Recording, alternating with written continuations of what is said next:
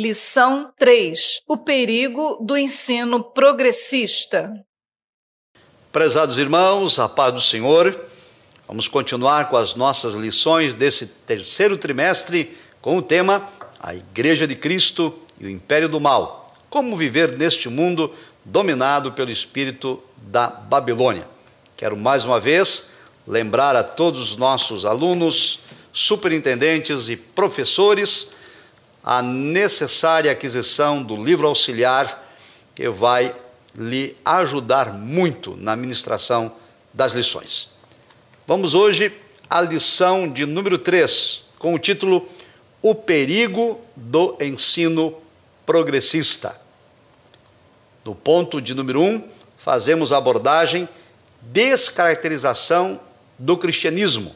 Subponto 1, a deteriorização moral fazemos um alerta de que o atual e alarmante crescimento do pecado é uma indicação de que já vivemos nos últimos dias que antecedem a volta de Cristo. Nesse contexto, o apóstolo Paulo adverte a igreja que o comportamento humano estará associado à impiedade, com características de profunda degradação moral. Portanto, os sinais que evidenciam comportamento humano imoral evidenciam que já estamos vivendo os últimos dias, estamos vivendo o princípio de dores. No ponto de número 2, nós temos a erosão da ortodoxia e corrupção da fé.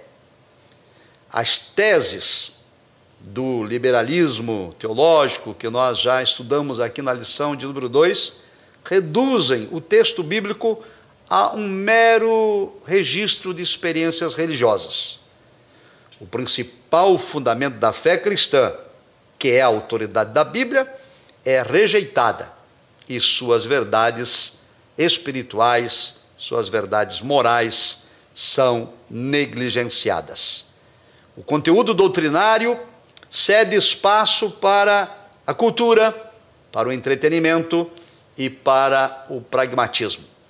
Muitas mensagens ditas como bíblicas são propagadas nas igrejas, em vários lugares, sem nenhum conteúdo doutrinário, apenas entretenimento apenas massageando o ego de seus ouvintes. Desse modo, a religiosidade fica desprovida do poder do Espírito, sendo incapaz de transformar a vida e o caráter das pessoas.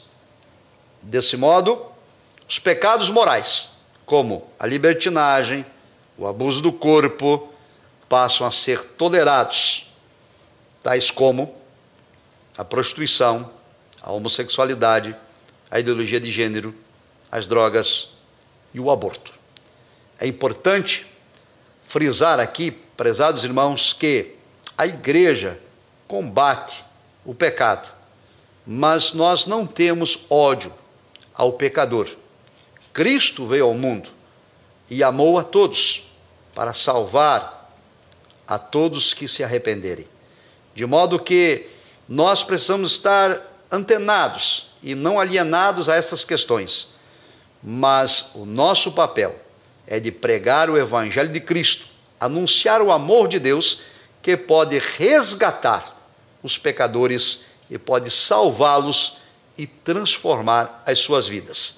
No entanto, não podemos negar que há uma descaracterização da mensagem bíblica por conta do espírito da Babilônia. Vamos então ao ponto de número 2. Vamos tratar sobre as teorias progressistas. Primeiro, o que é progressismo? Destaca-se que, no contexto das lições bíblicas, progressismo inclui ideias ateístas e racionalismo exacerbado. Desse pensamento progressista surgem, então, ideias dogmas e conceitos que propõem a erradicação da divindade por meio de ideias ou concepções seculares. Assim, a desconstrução da Bíblia é uma teoria progressista. Os progressistas, eles propõem a anulação ou a reinterpretação ou ressignificação ou atualização dos textos bíblicos, a fim de ajustar os anseios de uma sociedade que se recusa a crer na supremacia das Escrituras. Recentemente, em nosso país, algumas pessoas vieram a público, entre artistas, jornalistas e influenciadores, para dizer que é necessário atualizar a Bíblia, que é preciso reescrevê-la e retirar dela todo o discurso de ódio e deixar só a parte do amor. Isso tudo faz parte desta teoria progressista que se opõe aos valores cristãos e combate com veemência a autoridade e a supremacia das Escrituras.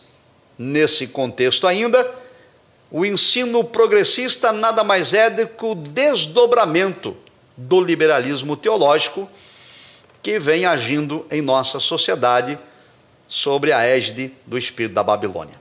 A sua principal característica é o repúdio à inerrância, à inspiração do texto bíblico.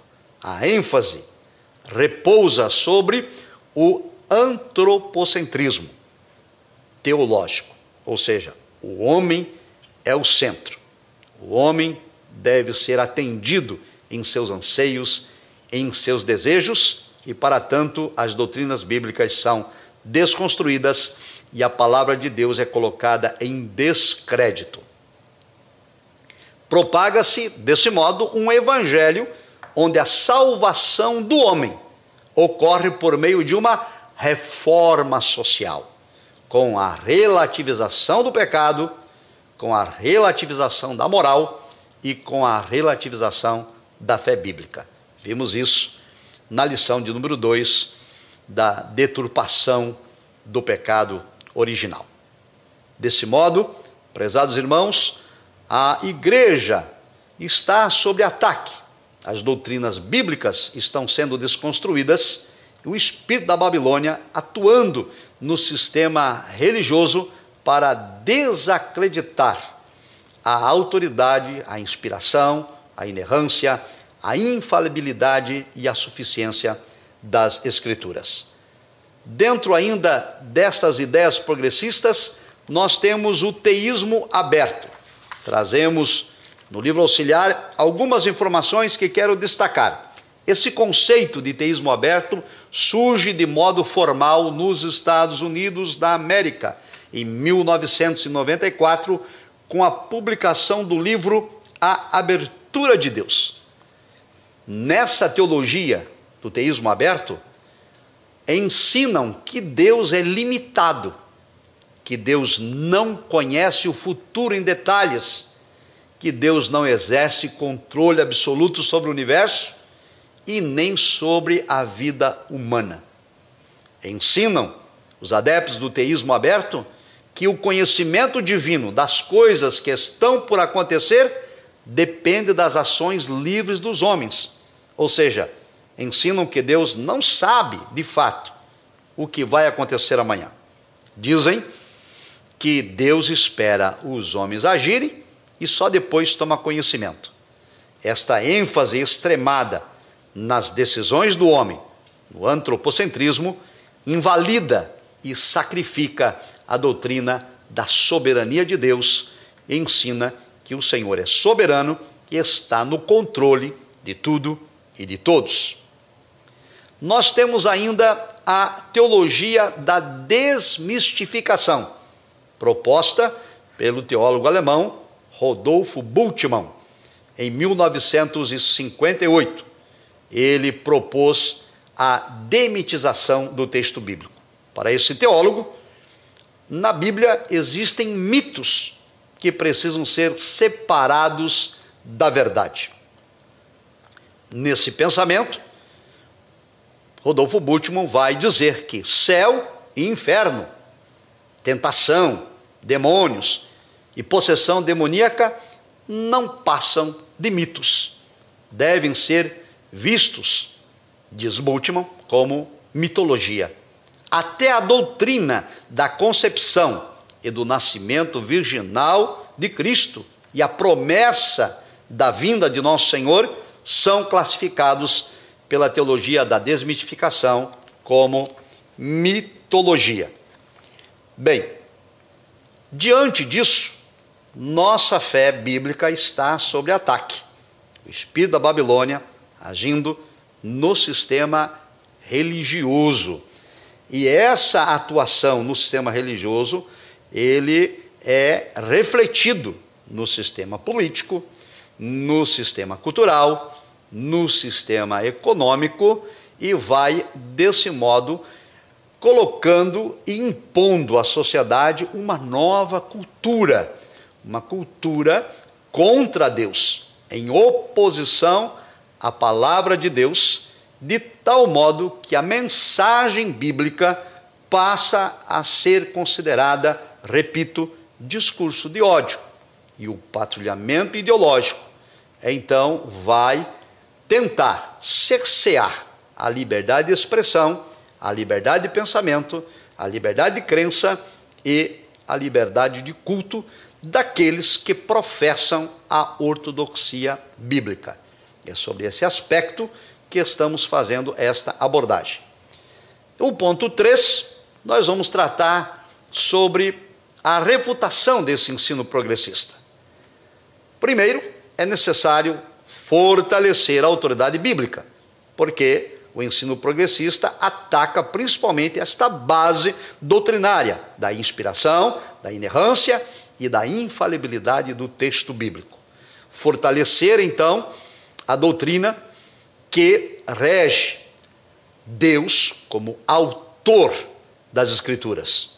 E Deus não mente, portanto, a Escritura é a verdade. A escritura, ela não contém a verdade e nem se torna em verdade. A escritura é a verdade absoluta.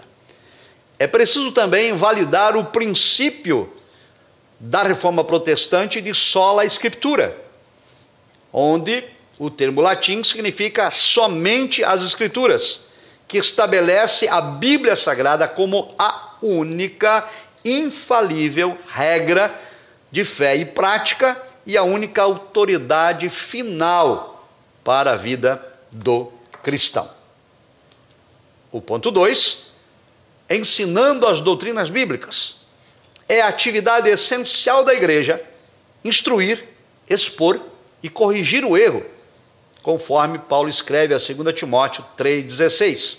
A atuação primordial, então, da igreja é ministrar a palavra de Deus na busca de transformação da velha natureza. Repito que o papel da igreja é ensinar a verdade do evangelho que liberta. O slogan das Assembleias de Deus é baseado no, em quatro vertentes: Cristo salva, Cristo cura, Cristo batiza no Espírito Santo e Cristo breve voltará. Portanto, o nosso objetivo é alertar a igreja acerca do espírito da Babilônia que está dominando a sociedade da qual nós estamos vivendo, mas a nossa posição é anunciar o amor de Cristo por meio do ensino das doutrinas bíblicas para arrebatar das mãos do inferno aqueles que, pelo evangelho de Cristo, se arrependerão de seus pecados. Portanto, a formação do caráter cristão se constitui numa proteção contra as heresias do tempo presente. Ainda é necessário enfatizar a santificação.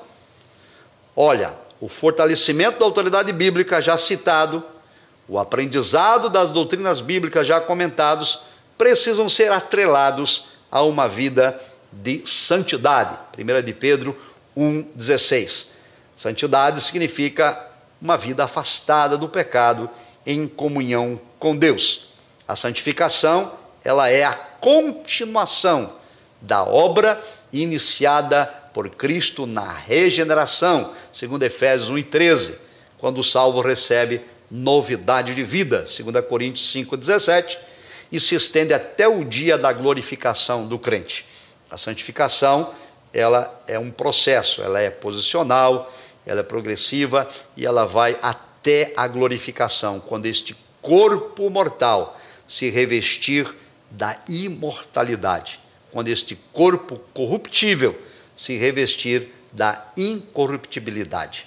E nós estamos aguardando esse tempo em que Cristo virá para buscar a sua igreja. Nós cremos no arrebatamento, nós cremos que em breve será dada a ordem e a trombeta soará. Os que morreram em Cristo ressuscitarão primeiro, e nós, os que estivermos vivos, seremos arrebatados a encontrar o Senhor nos ares. Portanto, amados irmãos, o papel da igreja é refutar as teorias progressistas.